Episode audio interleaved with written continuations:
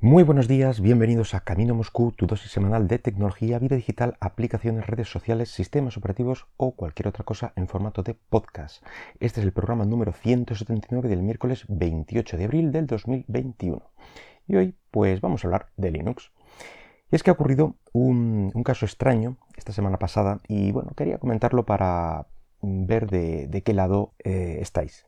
Todo el caso saltó a los medios, se entiende que a los medios especializados, cuando se, anunció que una universidad, concretamente la de Minnesota, en Estados Unidos, había sido baneada o expulsada del desarrollo del núcleo de Linux.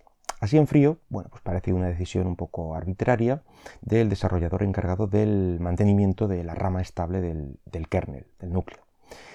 Pero si rascas un poco ves que el caso está más que justificado. Vamos a ver. Resulta que había un, estudiante y un profesor asistente de, en dicha universidad, eh, de los que, vamos a omitir los nombres que no vienen al caso, pues este par de señores se dedicaba a enviar de forma continuada parches al núcleo de Linux, pero estas modificaciones eran parte de su propio estudio y resultaban ser cambios maliciosos.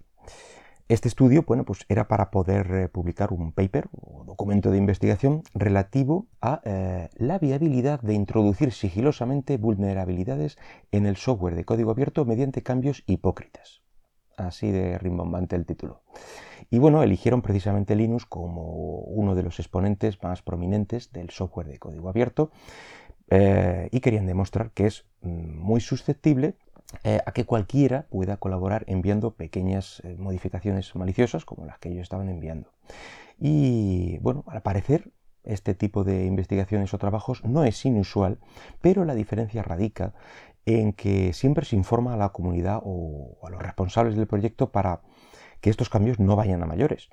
Pero los investigadores en este caso utilizaron a la universidad que estaba muy bien situada como, institución de, confianza con años de colaboración dentro del núcleo Linux para llegar hasta donde llegaron. Eh, esta falta de claridad por parte de los investigadores pues, ha generado eh, un gran descontento entre los desarrolladores del núcleo de Linux y así el encargado de la rama estable que comentábamos antes, eh, después de que se le hincharan las narices, así básicamente, y advertir varias veces a los miembros de, la universidad que dejaran de enviar parches de este tipo, a las que, bueno, incluso respondieron estos investigadores diciendo que, no les acusaran de calumnias, que, no eran cambios eh, maliciosos, etcétera, etcétera. Bueno, pues así que tomó la tajante y acertada decisión de banear definitivamente a toda la universidad. Y bueno, este es el comunicado que envió dicho desarrollador. Usted y su grupo han admitido públicamente que enviaron parches con errores conocidos para ver cómo reaccionaría la comunidad del kernel ante ellos y publicaron un artículo basado en este trabajo. Ahora vuelves a enviar una nueva serie de parches evidentemente incorrectos. ¿Qué se supone que debo pensar a algo así? Nuestra comunidad mm, da la bienvenida a los desarrolladores que deseen ayudar y mejorar Linux. Eso no es lo que usted eh, intenta hacer aquí. Así que por favor no trate de marcarlo de esta manera.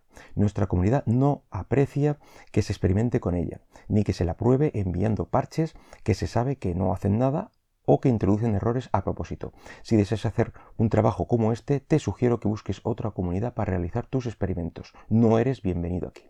Y así de tajante se mostró el tipo. Además, eh, el baneo ha resultado ser con carácter retroactivo, es decir, que van a investigar las anteriores aportaciones hechas eh, desde la universidad o por lo menos las que ha realizado este grupo de investigación en concreto. A ver, bueno, si encuentran más parches con, estas características maliciosas. De hecho, algunos desarrolladores han advertido que alguno de, de, estos parches llegó a las ramas estables, así que tocará reparar bueno, el daño que hayan podido hacer. Por su parte, la, propia universidad se ha tomado toda esta situación muy en serio y se propone investigar quién y de qué forma eh, pues ha aprobado esta línea de investigación en concreto. Eh, aquí el problema es la dudosa ética con la que se ha realizado la investigación. Un responsable del, del, equipo de Red Hat comentó por Twitter que lo que hicieron estos investigadores, y cito el tweet, es peor que experimentar. Es como si un investigador de seguridad fuera a un supermercado y cortara los frenos de los coches allí estacionados para ver eh, cuántas personas chocan cuando se marchen. Muy poco ético. Bueno, pues la analogía, aunque en principio parezca un poco exagerada, pues me parece, me parece correcta. Mm, hay una grandísima cantidad de, sistemas que usan y dependen de Linux. Eh, en muchos más sitios de los que nos imaginamos. Y si alguno de estos cambios hubiera llegado finalmente a producción, las consecuencias, pues, pues no quiero imaginarlas. Agujeros mm, de seguridad, eh, pérdida de confianza completa en el, sistema. En fin, que la, poco, la poca ética que, que ha aplicado este equipo de investigación me parece muy poco responsable. Simplemente por, la, vamos a decir, la vanidad de publicar, bueno, pues este paper, pero siempre a costa del trabajo de otros, claro está. Si lo que estás investigando es la calidad mm, de los encargados de filtrar los cambios que, va aportando la gente, bueno, pues si mandas uno de estos cambios y ves que tu cambio es aprobado antes de que pase a mayores, avisa de la situación, por ejemplo.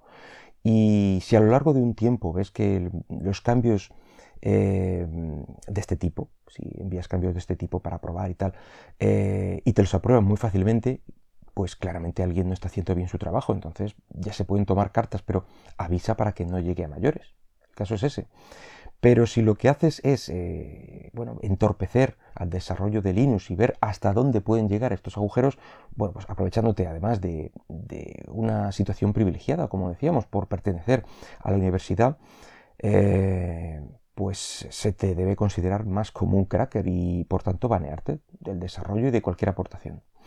Los investigadores eh, finalmente pidieron perdón por su comportamiento, aunque la respuesta recibida desde la comunidad es que no basta con unas simples disculpas, y el responsable del, del baneo agradeció las disculpas, pero insistió que debían tomarse una serie de medidas para que este grupo y la universidad pudieran volver a recuperar la confianza de la comunidad del núcleo de Linux. Y que mm, hasta que estas medidas no se tomen, no hay más que discutir. Aunque estas medidas se desconocen, está claro que la universidad en cuestión, bueno, pues tendrá que trabajar duro si quiere volver a tener la relación que tenía antes con dicha comunidad. En fin, nada más por hoy. Espero que el podcast haya sido de tu agrado y si lo deseas puedes dejarme algún comentario por Twitter en arroba camino Moscú. Hasta luego.